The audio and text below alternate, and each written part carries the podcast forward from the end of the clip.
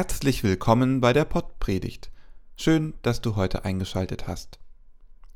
Robert Vetter und ich, Christoph Matsch Grunau, sind Pastoren im evangelischen Kirchenkreis Delmenhorst-Oldenburg-Land. Für einen kurzen, knackigen Input am Sonntag bist du hier bei der Pottpredigt genau richtig. Alle Informationen findest du auch in den Show Notes der Beschreibung zu dieser Episode. Hinter Jesus treten nicht hinter irgendwelche Helden, die uns ein unbeschwertes, schönes und glatt poliertes Leben versprechen. Schaffen wir das? Viel Spaß mit der Pottpredigt. Liebe Hörerinnen und Hörer, ein Abschnitt aus dem Markus-Evangelium regt unser Nachdenken an. Da steht geschrieben: Und Jesus fing an, sie zu lehren. Der Menschensohn muss viel leiden und verworfen werden von den Ältesten und den Hohepriestern und den Schriftgelehrten und getötet werden und nach drei Tagen auferstehen. Und er redete das Wort frei und offen. Und Petrus nahm ihn beiseite und fing an, ihm zu wehren.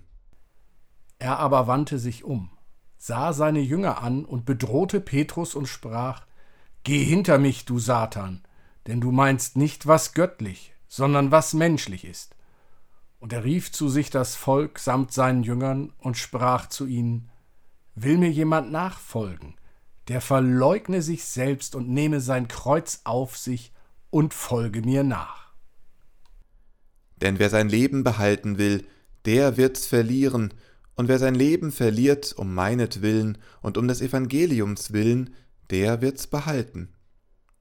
Denn was hilft es dem Menschen, die ganze Welt zu gewinnen und Schaden zu nehmen an seiner Seele. Denn was kann der Mensch geben, womit er seine Seele auslöse?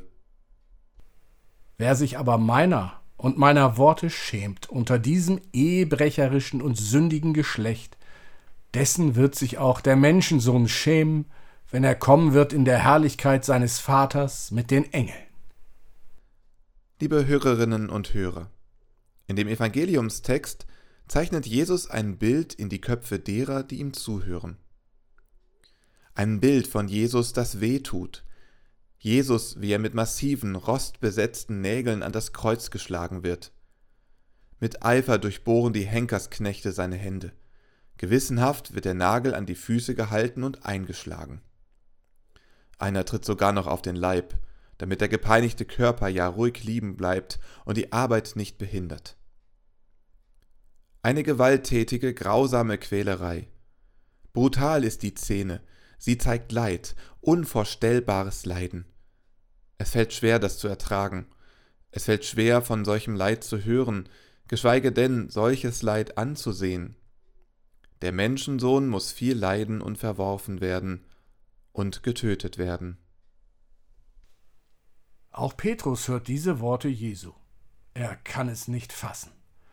Schließlich hat er Jesus doch gerade erst als den Messias, den Retter, den Christus erkannt. Endlich wird nun alles gut. Und nun spricht Jesus plötzlich vom Leiden, vom Verworfen, ausgestoßen, geächtet und getötet werden. Das kann doch nicht sein. Das darf nicht sein. Dies grausame Bild darf nicht wahr sein. Es muss falsch sein. Petrus nimmt Jesus nicht nur zur Seite und widerspricht, wie es in der deutschen Übersetzung heißt, nein, im Griechischen steht, wie aufgebracht, ja entsetzt er über das Bild ist, welches Jesus ihm zeigt. Er fährt Jesus regelrecht an, er tadelt ihn und macht ihm Vorhaltungen. Petrus will das Leid nicht sehen. Er kann den Gedanken an den leidenden Jesus nicht ertragen. Er will das Leid nicht sehen. Petrus hat ein anderes Bild von Jesus. Ein Bild, in dem kein Platz ist für grausame Qualen, grässliche Schmerzen und unvorstellbares Leid. Petrus möchte den lieben Jesus sehen. Ein Bild von einem Jüngling mit leicht gemlocktem, fein gebürsteten langen Haar. Jesus, der ein sauberes, unbeschädigtes Gewand trägt und der seine Schafe hütet. Diesen Jesus möchte er sehen. Hinter diesen Mann kann er bedenkenlos treten.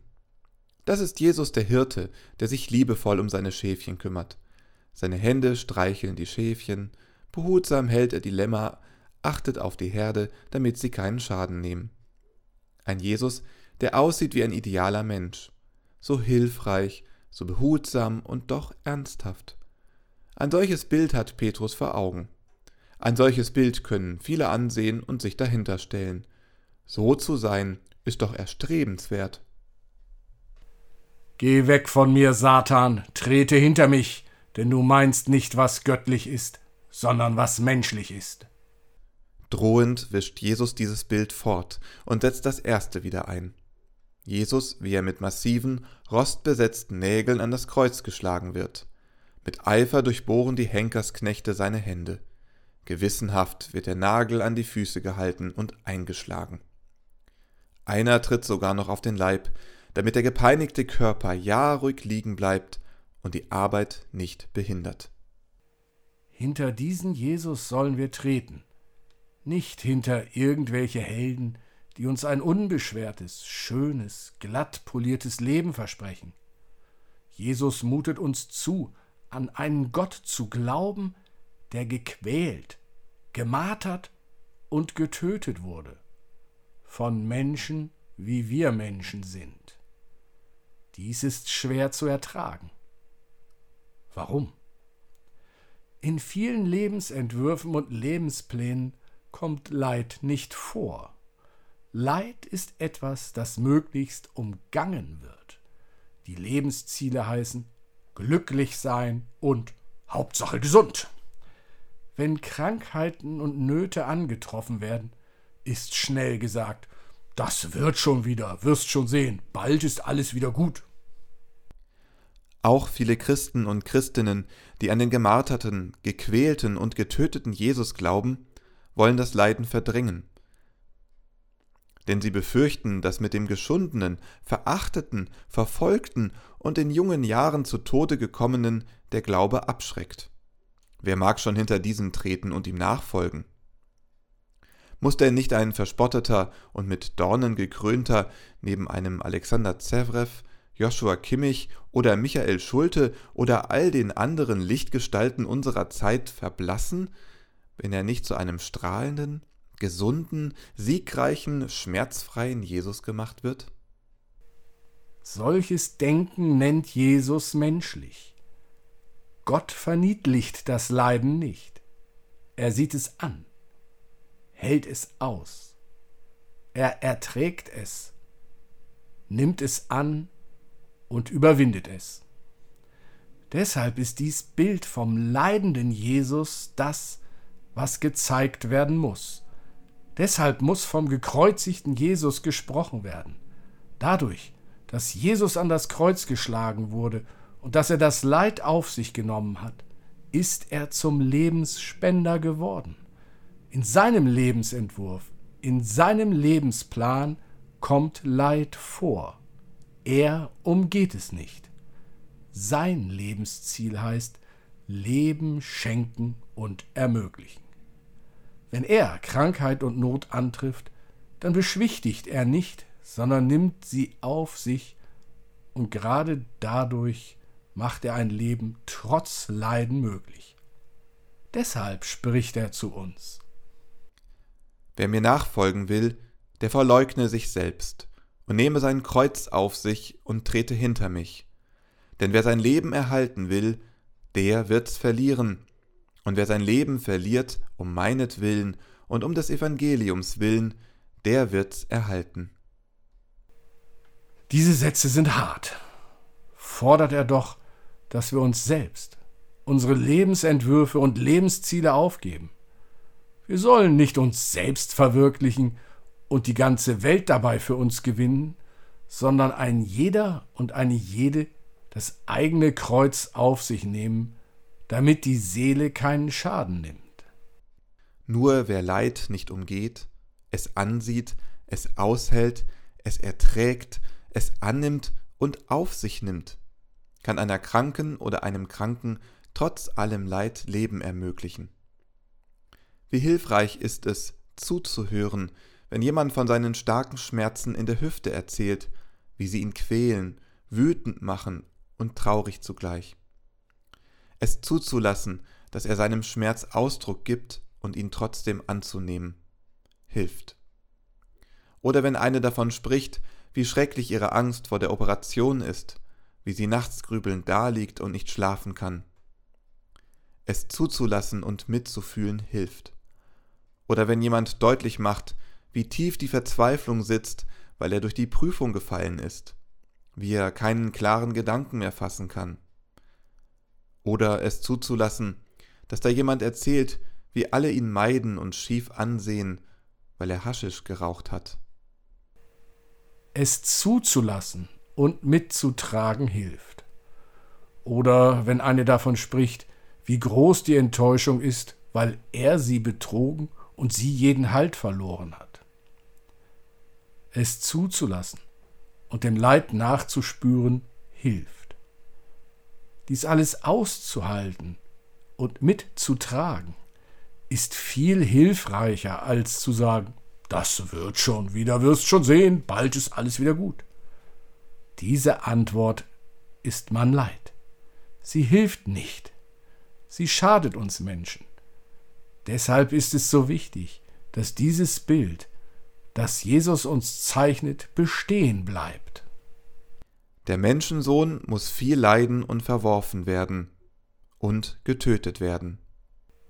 Die Antwort des Petrus So schlimm wird es nicht kommen, pass nur auf, du wirst schon sehen, alles wird ganz anders und viel besser, hilft nicht, denn sie hat nicht das ganze Bild im Blick. Jesus sagt, der Menschensohn muss viel leiden und verworfen werden und getötet werden und nach drei Tagen auferstehen. Erst dadurch, dass Jesus das größte Leid, den großen Feind allen Lebens auf sich genommen, ihn ertragen und überwunden hat, ermöglicht er, uns trotz allem zu leben. So ist das Bild vom gemarterten, gequälten und getöteten Jesus nur dann ganz, wenn auch deutlich wird, dass er der Christus ist, der alles Leid überwunden hat.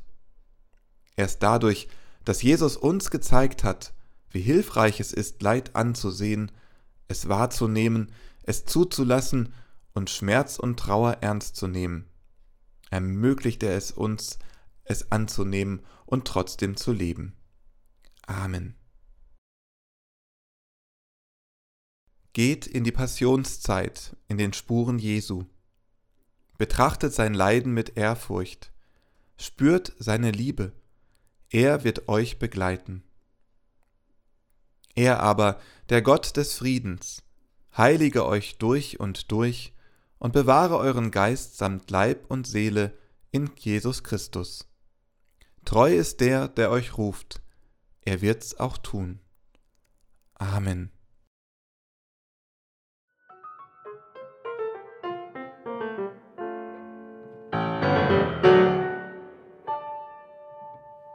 Dieser Podcast ist ein Angebot des evangelisch-lutherischen Kirchenkreises Delmenhorst-Oldenburg-Land.